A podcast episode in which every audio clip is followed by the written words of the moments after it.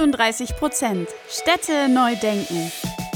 Der Podcast für Städte der Zukunft, nachhaltiges Bauen und fortschrittliches Denken. Mit Lars von Green Engineers und Karina von Olymp Consulting. Und herzlich willkommen zu einer neuen Folge bei 38 Prozent Städte neu denken.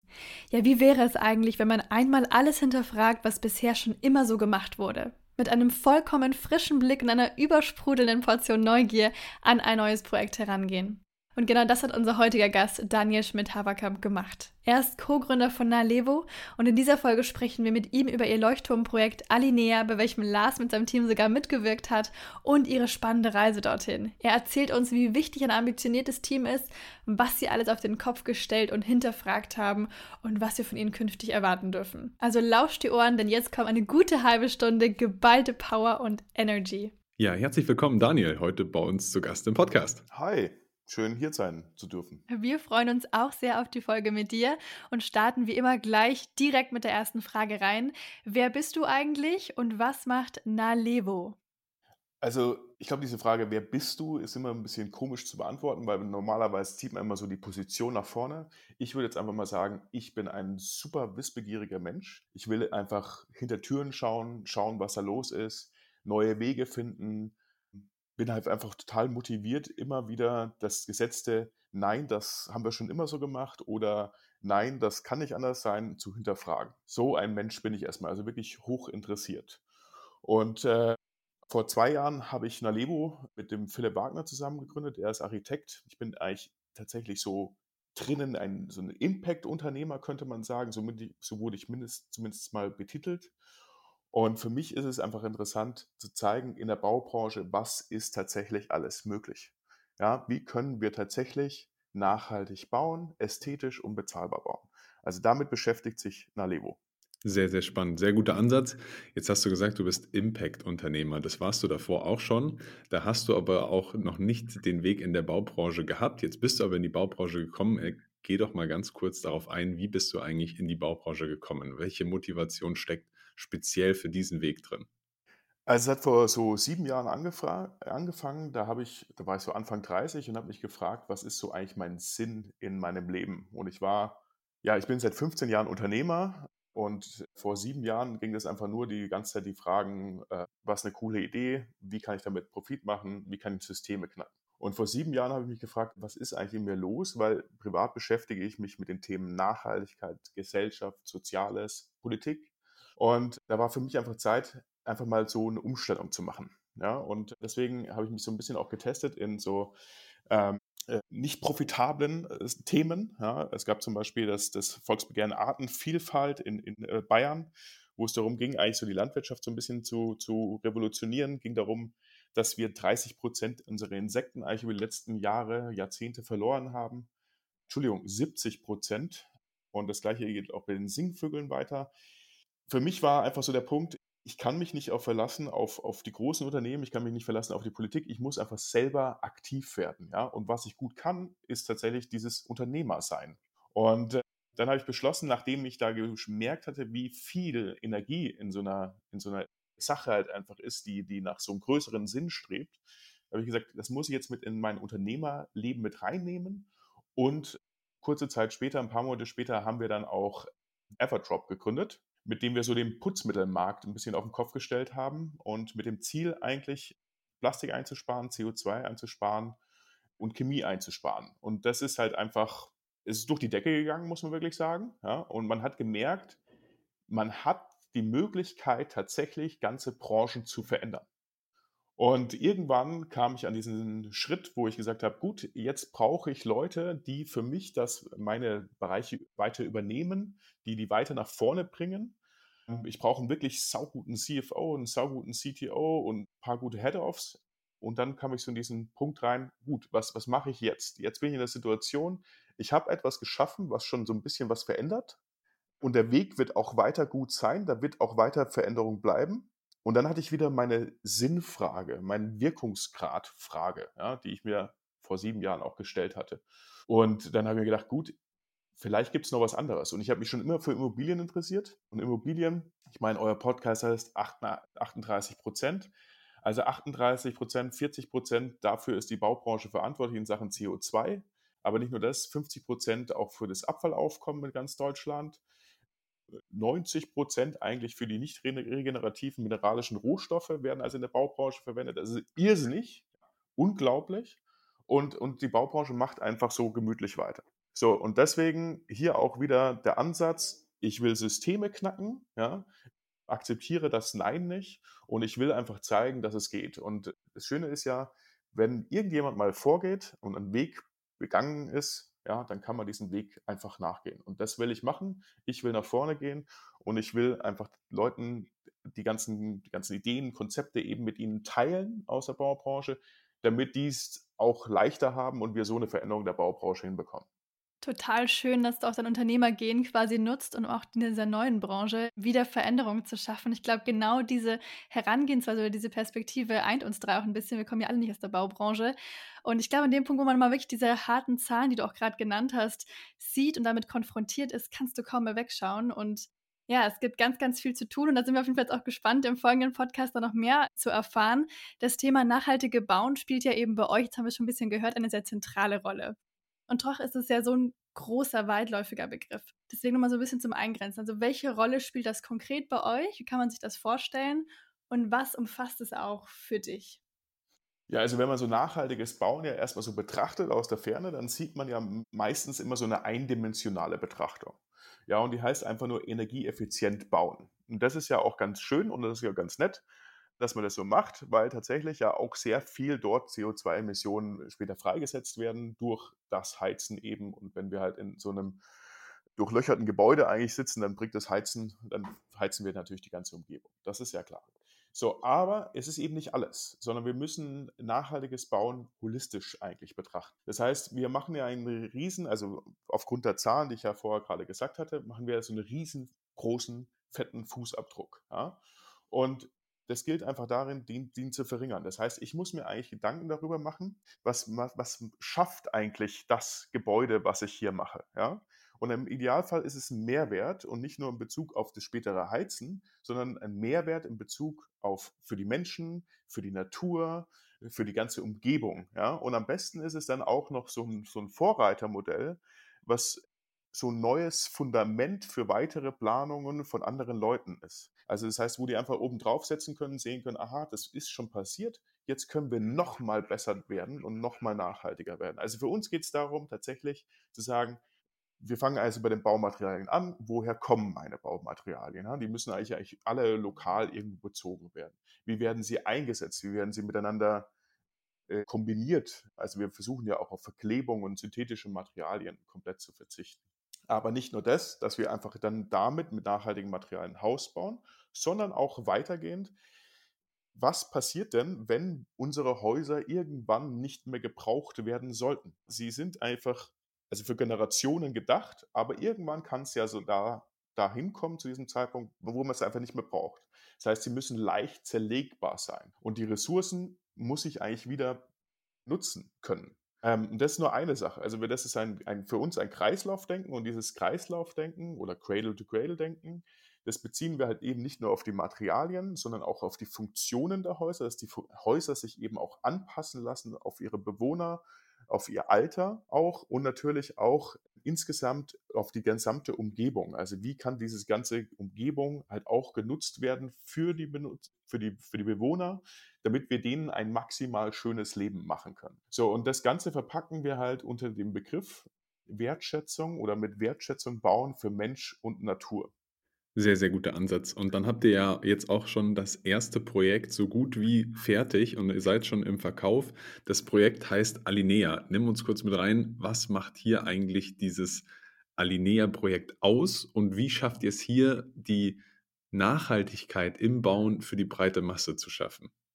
Also prinzipiell auch hier, wir haben also ein, wir sind in das Konstrukt des Bauträgers gegangen um halt eben auch tatsächlich den Bauträgern da draußen zu zeigen, wie könnte man tatsächlich richtig nachhaltig bauen und wie lohnt sich das Ganze auch wirtschaftlich. Also Grundgedanke auch hier erstmal Ökonomie und Ökologie zusammenzubringen, weil für mich sind das eigentlich die besten Freunde und das müssen wir vielleicht erstmal lernen, nicht, dass wir sagen, na Ökologie, dann wird es immer teurer. Sondern tatsächlich, wenn wir die vereinen, ja, dann sehen wir auf einmal mit klugen Konzepten, ah, das geht alles auf. Deswegen also erstmal als Bauträger unterwegs und deswegen verkaufen wir auch diese Häuser, um als wirklich gutes Beispiel voranzugehen. So, was haben wir jetzt gedacht? Wir haben gesagt, vor eineinhalb Jahren ungefähr, wir brauchen ein passendes Grundstück. Natürlich ein bisschen noch, noch länger tatsächlich, also sagen wir mal 18 Monate. äh, genau, und äh, da sind wir wieder beim halben Jahr übrigens, ist mir gerade aufgefallen, aber naja, 18 Monate sind es jetzt. So, und wir haben tatsächlich da gesagt, wir brauchen ein Grundstück, wo wir zumindestens, wo das so groß ist, dass wir mehrere Einheiten zusammenschließen können mit einer Energieverwaltung und Wärmeverwaltung. Weil das ist unser erster Ansatz für nachhaltiges Bauen, äh, weil wir dadurch eventuell Geld sparen im Vergleich dazu, dass wir jedes einzelne Haus, also wir bauen fünf Reihenhäuser und ein Doppelhaus, dass wir jedes einzelne Haus mit einer Heizung und Energieverwaltung ausstatten, das ist ja erstmal teurer. Das war erstmal unsere Basis, ja, und von dieser Basis haben wir gesagt, alles andere ist offen. Und da haben wir dann überlegt, okay, wie machen wir das mit der Heizung? Haben also die normale Heizung in Frage gestellt. Die, also die klassische Fußbodenheizung haben wir in Frage gestellt. Was gibt es da vielleicht Besseres, ja? Und da sind wir drauf gekommen, eine Deckenheizung ist, ist tatsächlich die bessere Variante. Ich möchte jetzt gar nicht genau eingehen, weil sonst spreche hier zwei Stunden darüber. Dann natürlich die Materialien, Holz, Stroh und Lehm. Mega. Also wirklich total toll. Wenn man sich damit auseinandersetzt und schaut, was sind so diese, diese besonderen Eigenschaften oder die Superpower von den jeweiligen Baumaterialien, dann kennt man halt einfach tatsächlich, dass diese drei Materialien wirklich so dieses Stream-Team sind. Also wir, du hast Holz, was natürlich CO2 speichert, aus der Nähe kommt, lokal ist, das ist einfach, das hält einfach alles aus. Das ist für unsere Statik halt da, das hält, trägt das ganze Haus, das ganze Dach und natürlich alles, was wir da reinstecken. Dann haben wir Stroh, ja, Stroh, also man kann sich so vorstellen, wir haben eine Holzrahmenbauweise und diese Rahmen kommen dann praktisch diese Strohballen rein und Stroh ist halt wirklich ein wahnsinnig guter Dämmstoff. Also deswegen da die Superpower Dämmung. Und dann hast du noch als Ergänzung dazu einen richtig dicken, guten Lehmputz, der nicht nur dafür sorgt, dass er auch natürlich noch eine, eine dämmende Wirkung hat, aber auch so ein Wohlbefinden erzeugt innerhalb des Raums mit einem Ausgleich für, für Luftfeuchtigkeit, äh, auch schallschluckende Eigenschaften hat und auch ein bisschen den Elektrosmog noch abhält. Also wahnsinnig tolle Baustoffe, die wir da zusammengebracht haben, aber es ist nur nicht alles. Also wir haben äh, große Gemeinschaftsflächen, wo die Leute einfach zusammenkommen können. Wir haben keinen Keller. Wir nennen, haben ein Konzept gebaut, das nennt sich unsichtbarer Keller. Das bedeutet nichts anderes, dass wir einfach gesagt haben, wir haben ja einen Keller, für, also einen Mini-Mini-Keller für die Elektrik. Für was brauchen wir noch einen Keller? Für die ganzen Sachen, die wir einfach lagern, die wir erst wieder entdecken, wenn wir eigentlich auch wieder aus den Häusern ausziehen würden. Die brauchen wir jetzt, also den wollen wir auch auflösen. Wo könnten denn die Sachen verteilt werden innerhalb des Hauses, außerhalb des, der Häuser, dass wir auf den Keller komplett verzichten können und daraus sogar noch einen Vorteil haben, dass wir die ganzen Gegenstände, die wir da haben, genau immer da haben, wo wir sie brauchen. Das bedeutet zum Beispiel, wir haben ein Carport mit einem sehr tiefen Schrank. Da kann die ganzen Reifen rein, also die Winterreifen zum Beispiel rein, alles, was ich fürs Auto brauche. Ich muss nicht mehr in den Keller runter und die Sachen hochschleppen oder sowas, sondern habe sie gleich dort. Selber haben wir auf den Terrassen, auf den Balkonen, überall haben wir Einbauschränke geplant, innerhalb der Häuser haben wir Schränke geplant und wir haben auch noch Fahrradabteile. Wir haben also eine, eine, eine Verschränkung auf dem Gelände und die nutzen wir praktisch für diese Fahrradabteile aus, was dann so eine Art offener Lagerraum ist für witterungsbeständige Sachen. Und somit haben wir eigentlich alles, was unten im Keller war, überall verteilt und haben damit auch eigentlich wirklich wieder einen Vorteil geschaffen für die späteren Bewohner. Und jetzt muss ich kurz Pause machen, weil ansonsten wieder zwei Stunden. Es sind so viele tolle Konzepte dabei hätte ich mir nie gedacht, dass wir auf, auf so viele tolle äh, Sachen eben kommen über die Zeit, aber es waren halt tatsächlich diese eineinhalb Jahre Planung, wo wir alles hinterfragt haben und überall haben wir wirklich einen großen Schritt nach vorne gemacht und etwas besser gemacht. Ja, aber ich glaube, genauso muss es halt auch passieren, ja. Und ich glaube, du bist ja mit dieser Neugier oder ihr seid mit dieser Neugier herangegangen, auch mit einem ganz frischen Blick. Eben nicht so haben wir es immer schon gemacht, weil ihr habt es noch nie so gemacht oder ihr habt es doch gar nicht gemacht vorher und habt einfach erstmal alles hinterfragt und auf den Kopf gestellt. Und das ist halt, was der Branche oft fehlt. Und hoffentlich gucken sich da viele, ja, eure Konzepte ab. Du hast schon einiges jetzt von den Gebäuden erzählt, was ja auch so ein bisschen ausmacht. Ja, was, was würdest du dann sagen? Was macht die Gebäude in eurem Projekt so, so besonders oder was machen sie auch für dich so einzigartig? Also ich glaube, diese ganze Herangehensweise, du hast eigentlich, was du gerade gesagt hast, hm, also diese von außen die Sicht, ja, ich glaube, die, die Außensicht, äh, die habe ich eigentlich tatsächlich in diesem Projekt, ja, weil ich bin ja nicht aus der Baubranche. Ich habe das zusammen, Nalebo habe ich zusammen mit einem Architekten gegründet, der natürlich äh, die Fachahnung hat und dann haben wir uns ja viele weitere Planer und Berater hinzugenommen, ja.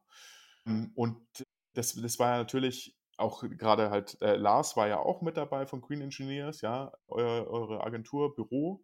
Äh, ich glaube, das war der entscheidende Punkt. Es gibt super viele Leute, die wirklich etwas verändern wollen. Ja, aber sie haben meistens nicht die Option. Sie haben meistens nicht die, die Möglichkeit, dass da jemand dasteht und sagt, hey, wir nehmen uns jetzt mal die Zeit und entwickeln einfach irgendwas wirklich Größeres.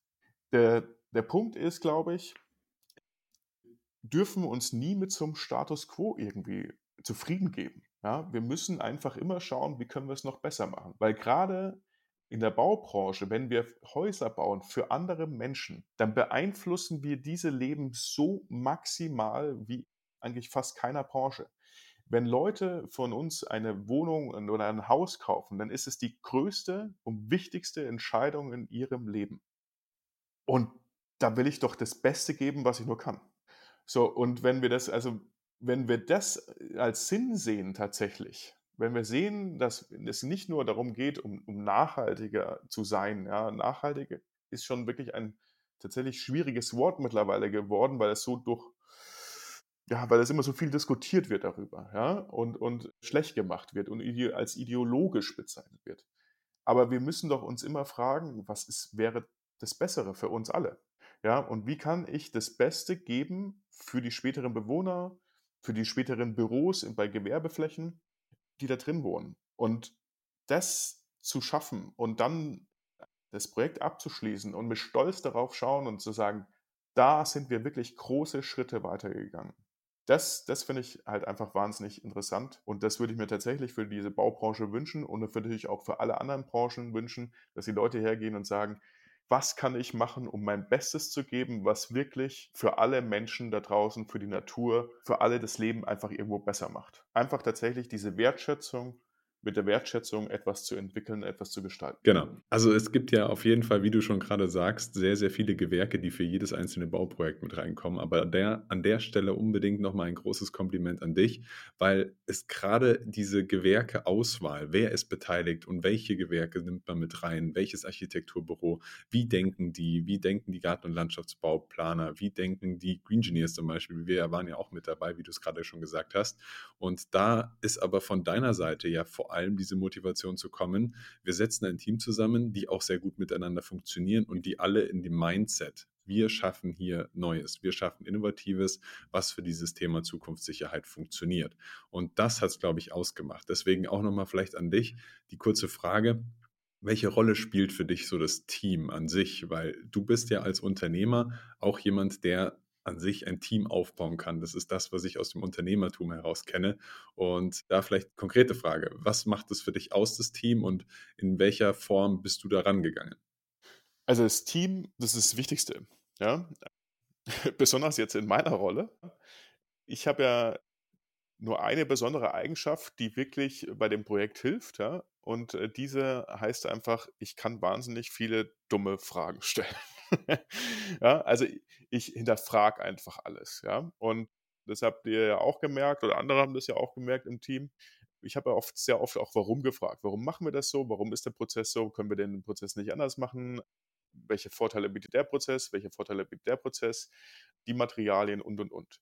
Du weißt ja auch, dass wir, wir haben uns ja ein halbes Jahr haben wir uns allein nur beschäftigt mit diesem, mit dem Thema Heizung. Ja, genau. Und, und haben da alles auf den Kopf gestellt. Also ähm, wer macht sowas, ja? Also das sind, also von beiden Seiten, ne? Also der, der Auftraggeber sozusagen, ja, um mit dem Kontext zu bleiben, wer macht das, ja? Und wer ist auf der anderen Seite so, dass er halt die Geduld hat, sich auch damit immer wieder auseinanderzusetzen. So, und ähm, deswegen ist es wahnsinnig entscheidend. Und ich äh, weiß noch, ein, ein Termin, eine kurze Anekdote, da war ich nicht dabei, aber da war der Philipp dabei und hat gemeint, er ist gerade da irgendwie mit zwei, drei Planern und, und einem Berater oder zwei Beratern im Gespräch und die streiten sich jetzt gerade. ja. Und das ging um den Bodenaufbau. Und dann habe ich gesagt, okay, Philipp, pass auf, sag einfach, du fühlst dich gerade nicht wohl, lass das Thema, mach das an einem anderen Tag weiter. Das habe ich ihm kurz halt rübergeschickt per WhatsApp. Viertelstunde später ruft er mich an und sagt, hey Daniel, du, alles gut? Äh, die haben sie jetzt alle eingekriegt. Und wir haben jetzt noch eine bessere Lösung gefunden, weil der Bodenaufbau ist jetzt nochmal nachhaltiger geworden und nochmal günstiger. so, und deswegen, es, es, macht, es macht das Team aus, ja. Äh, es geht nicht darum, um, um, um Recht zu haben, sondern es geht darum, das Beste irgendwie rauszuholen. Und das haben wir am Anfang gemacht. Also im Anfang haben wir eigentlich mit den Leuten, ich meine, die Leute waren alle äh, professionell, ja da muss mir das eigentlich kaum in Frage stellen, wie professionell sie denn eigentlich jetzt sind. Aber was wir in Frage gestellt haben, ist tatsächlich das, äh, wie, wie nachhaltig sind sie, wie motiviert sind sie. Weil wenn du jetzt zum Beispiel jemanden hast, der extrem nachhaltig ist, der haben wir uns auch mit einem unterhalten, der hat gesagt, ja, mein Wandaufbau, der ist halt so und der hat einen super U-Wert und äh, habe ich gesagt, ja, können wir vielleicht noch was an dem verändern? Nö, an dem können wir nichts mehr verändern. Ja? Der ist einfach schon perfekt. So, den, so einen wollte ich nicht im Team, ja, weil der auch in seinem Wandaufbau Folien verwendet. Ne? Was mir, also das passt einfach nicht. So, und aber wenn du jemanden hast, der tatsächlich noch so am Anfang der Reise steht, aber extrem motiviert ist, etwas zu verändern, dann kann diese Person oder dieses Team auch wahnsinnig schnell diesen, diese Person überholen, die schon ein sehr großes Know-how im Bereich Nachhaltigkeit hat, weil die intrinsische Motivation so stark ist, immer bessere Lösungen zu finden. Und dieses Gespräch, wo der Philipp mit dabei war, wo es dieser Streit, wo, diesen, wo es diesen Streit gab, in Anführungszeichen, das ist genau das beste Beispiel dafür. Man hat gesagt, nee, es geht nicht darum, wer jetzt recht hat, sondern es geht darum, die beste Lösung eben zu finden. Und dann hatten wir sie. Ja, ich glaube, genau darum geht es, ne? Gemeinsam die beste Lösung finden. Und es braucht mit Sicherheit ja viel Ausdauer und sehr viel Motivation. Und die vielleicht fehlt der Branche manchmal. Genau deswegen ist es gut, dass es jetzt solche ja, wichtigen Leuchtturmprojekte gibt und du auch da so transparent über euren Weg berichtest. Jetzt begegnet man ja auch immer wieder der Politik, wenn man baut. Das sind irgendwelche Forderungen, die du an die Politik hast, wenn es ums klimafreundliche und zukunftsorientierte Bauen geht? Ich glaube, es ist ein ganz schwieriger Punkt und ich will mich da auch gar nicht eigentlich so sehr irgendwie aufregen. Äh, also es ist natürlich alles reguliert und es hat vielleicht auch seinen Sinn. Ja, also vergleichen wir zum Beispiel, wir sagen ja immer, es ist alles überreguliert und so weiter und so fort. Schauen wir mal nach England, ja, wo es riesige Bauträger gibt, die wahnsinnige Sachen hinstellen, wo du aber keinerlei, keine Kerze anmachen kannst in deinen Wohnräumen, weil es einfach zieht ohne Ende. Ja. Und, und da ist halt weniger Regulation. Ne? Also ich glaube, das ist einfach so, ein, äh, so eine Gratwanderung in dem Moment, wo sagt, man sagt, ja, es muss halt gut sein, aber es darf halt auch nicht zu schlecht sein. So, und jetzt ist ja so, wenn ich jetzt sage, wir sind nachhaltiger Bauträger, dann lacht jeder so ein bisschen oder schmunzelt jeder, weil ja, die Betrei Bezeichnung Bauträger ist halt, die hat ja kein gutes Standing. Ja, und das kommt nicht von ungefähr. Ja, viele haben es halt da einfach übertrieben und, äh, und, und haben vielleicht auch keine gute Leistung irgendwie abgeliefert. Also es ist da, daher schwierig zu sagen, was macht man da am besten. Ja? Jetzt gerade auch wieder aktuelles Thema, die KfW-Förderung ja, ist jetzt ausgelaufen dieses Jahr, wurde gestoppt, heißt es ja.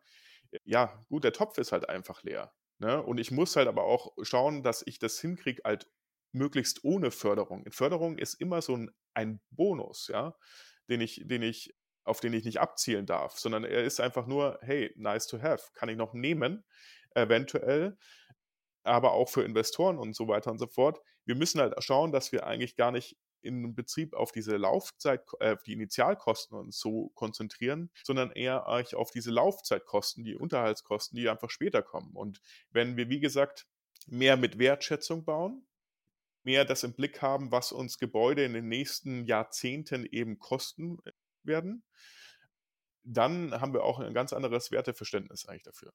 Also das ist, das ist glaube ich, so diese, diese Veränderung, die wir selber machen müssen. Und die Politik kann eigentlich nur Rahmenbedingungen schaffen, indem wir halt tatsächlich mehr und mehr besser bauen können, aber halt auch nicht so, dass wir halt tatsächlich alles irgendwo ganz genau haben müssen. Also es ist tatsächlich vieles, vieles ist schon eigentlich gebaut worden. Man sieht, dass es einfach hält, dass es gut ist, aber es gibt halt nur manchmal halt keine Zulassung. Also die ganzen Zulassungsthematiken, Baugenehmigungen, das müsste alles einfach ein bisschen schneller gehen und damit wäre ich eigentlich schon zufrieden. Damit wären wir auch zufrieden. Das hört sich sehr, sehr gut an. Jetzt sind wir aber natürlich ja unabhängig von der Politik, in welcher Lage die gerade sind, in in aufruhrreichen Zeiten, sagen wir es mal so. Und nächstes Jahr könnte der Zins wieder fallen, vielleicht steigt er aber auch weiter, vielleicht fällt er, wir wissen es nicht, vielleicht kommen Förderungen hinzu, vielleicht gehen sie. Aber unabhängig davon, wo geht es mit eurer Reise hin? An welchem Punkt steht ihr gerade und wo soll es hingehen? Ja, also interessanterweise, wir haben ja am Anfang, wo wir Nalevo gegründet haben, haben wir so ein paar Sätze uns aufgeschrieben, ne, die, die für uns so eine, so eine Vision bedeuten. Ja. Also fällt irgendwie alles genau rein. Hm. Wir haben zum Beispiel gesagt, also so ein paar Glaubenssätze, unter anderem war dann dabei, jedes neue Projekt muss so ein neues Referenzprojekt für nachhaltiges Bauen sein. So, ähm, das war aber auch noch dieser Status, wo wir gesagt haben, wir machen wahrscheinlich was mit Holz, ja, und wir wissen aber noch nicht ganz genau, wo es hingeht. Das war also am Anfang der, der Reise äh, vor, vor eineinhalb Jahren. Und jetzt haben wir in diesen eineinhalb Jahren so viel entwickelt und sind so ins Detail reingegangen, dass wir gesagt haben, okay, jetzt, jetzt sind wir so auf dem Peak. Was sollte noch, was sollte noch besser werden? Ne? Und äh, ja, jetzt war der Punkt so, wir bauen das auf jeden Fall nochmal in der Richtung. Also es wird mehrere Häuser in der Richtung geben, wo wir auch schon Gespräch sind mit ein paar Grundstücksbesitzern, wo wir uns nochmal einig werden müssen. Aber das wird erst Mitte, Ende des Jahres, äh, Ende nächsten Jahres so der Fall sein. Das ist eine Sache. Ähm, wobei ich auch neulich gerade wieder, da hat mir jemand die Augen geöffnet, als Interessent, der bei uns im Showroom war, auf dem Grundstück, hat gemeint, es gibt da irgendwelche so Pflanzen, die im Moor wachsen und die könnte man auch zum Bauen benutzen. Und da gibt es auch schon so die Testcases und sowas. Und äh, also wenn wir auf Mooren oder Moore erhalten können, mehr Moore tatsächlich auch wieder renaturisieren können, renaturieren können, dann, dann hat es einen unglaublichen Mehrwert und unglaublich viel auch CO2-Ersparnisse. Also von dem her, es ist so, sind wir auf dem Peak oder sind wir nicht auf dem Peak? Ich würde mal sagen, wir sind wirklich super, super weit. Und aber so wird es erstmal weitergehen. Gleichzeitig äh, führen wir gerade Gespräche für größere Quartiersentwicklungen, was ja auch super spannend ist, weil tatsächlich, ich hätte ja nie gedacht, dass alles, was ich will, in dieser Baubranche drin ist. Ne? Egal, ob das jetzt tatsächlich dieses Hinterfragen ist, neue Wege zu finden ist, aber es ist auch diese ganze gesellschaftliche Themen, das Soziale irgendwo da drin.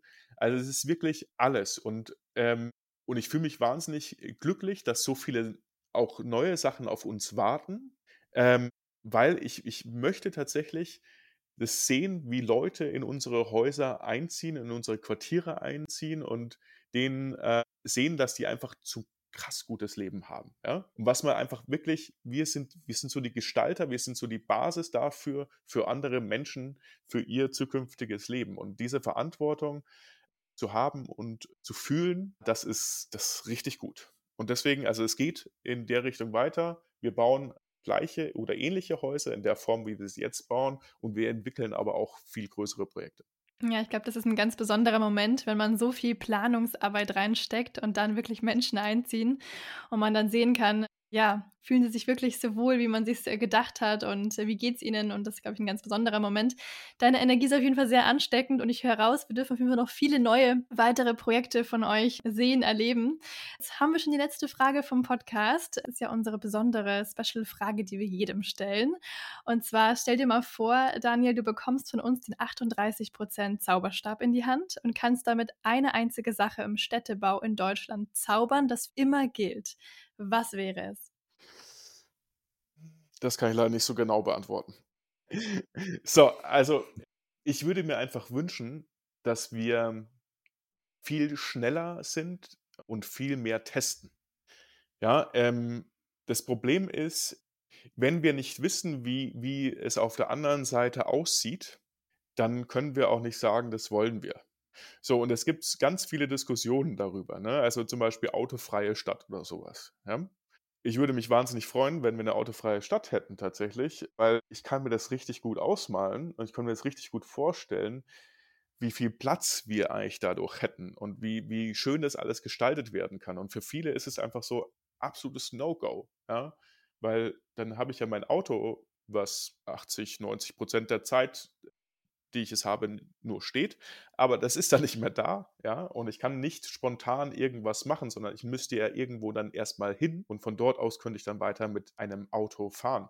Aber dass wir einfach sagen, hey, wir testen jetzt einfach mal was und schauen mal, was dann passiert. Also, dass wir uns, dass wir als Gesellschaft, als Gemeinden, als Politiker viel schneller schauen, was ist auf dieser ganzen Welt los, ja, welche Konzepte gibt es da draußen und dass wir diese Konzepte einmal einfach nur ans anschauen, testen, unter verschiedenen Umständen testen, in verschiedenen Stadtteilen testen und sagen, mh, gut, funktioniert oder funktioniert halt nicht, dann halt das nächste. Also diese, diese Bereitschaft, sich habe ich schon vorher gesagt, die Bereitschaft, immer wieder versuchen, sich, sich zu verändern, etwas zu, besser zu gestalten. Und wie gesagt, es ist da keine Ideologie dahinter. Es wird ja immer gleich, ich will was besser, ah, du bist ja, willst ja nur die Ideologie haben, nix da, sondern nein, ich will tatsächlich mein Leben und auch das Leben von anderen Menschen stetig verbessern. Und daran ist einfach nichts Schlechtes. Und wenn wir das alle zusammen schaffen, wenn wir alle dasselbe Ziel haben, einfach immer das Bestmöglichste für uns alle rauszuholen und nicht im Sinne von, dass wir andere damit äh, ja, ausnutzen oder äh, berauben oder was auch immer, sondern tatsächlich, dass wir das, das für alle denken. Dann kriegen wir richtig gute Entwicklung hin, da kriegen wir richtig gute Städte für die Zukunft. Das war ein sehr, sehr schönes Schlusswort. Richtig gute und schöne Städte für die Zukunft und das alles aus, dem, aus der Perspektive Zukunftssicherheit, Nachhaltigkeit, auch wenn das Wort jetzt nicht immer das Perfekte ist, um es zu beschreiben. Aber vielen, vielen lieben Dank für diese ganzen Eindrücke, die du uns heute gegeben hast. Vielen, vielen lieben Dank für dieses tolle Projekt, was ihr quasi hier ins Leben gerufen habt, was nämlich eins von diesen Pilotprojekten ist und von diesem einfach mal machen und ausprobieren. Schön, dass du da warst, Daniel. Vielen, vielen Dank und bis ganz bald. Ja, danke euch. Danke fürs Gespräch. Bis dann. Wir hoffen, die Folge hat euch gefallen und ihr konntet neuen Input mitnehmen. Damit ihr auch die nächste Folge am Donnerstag um 18 Uhr nicht verpasst, könnt ihr unseren Channel abonnieren und gerne auch eine Bewertung dalassen. Du findest uns auf Spotify, Apple Podcast und allen gängigen Podcast-Plattformen. Danke fürs Anhören und bis nächste Woche.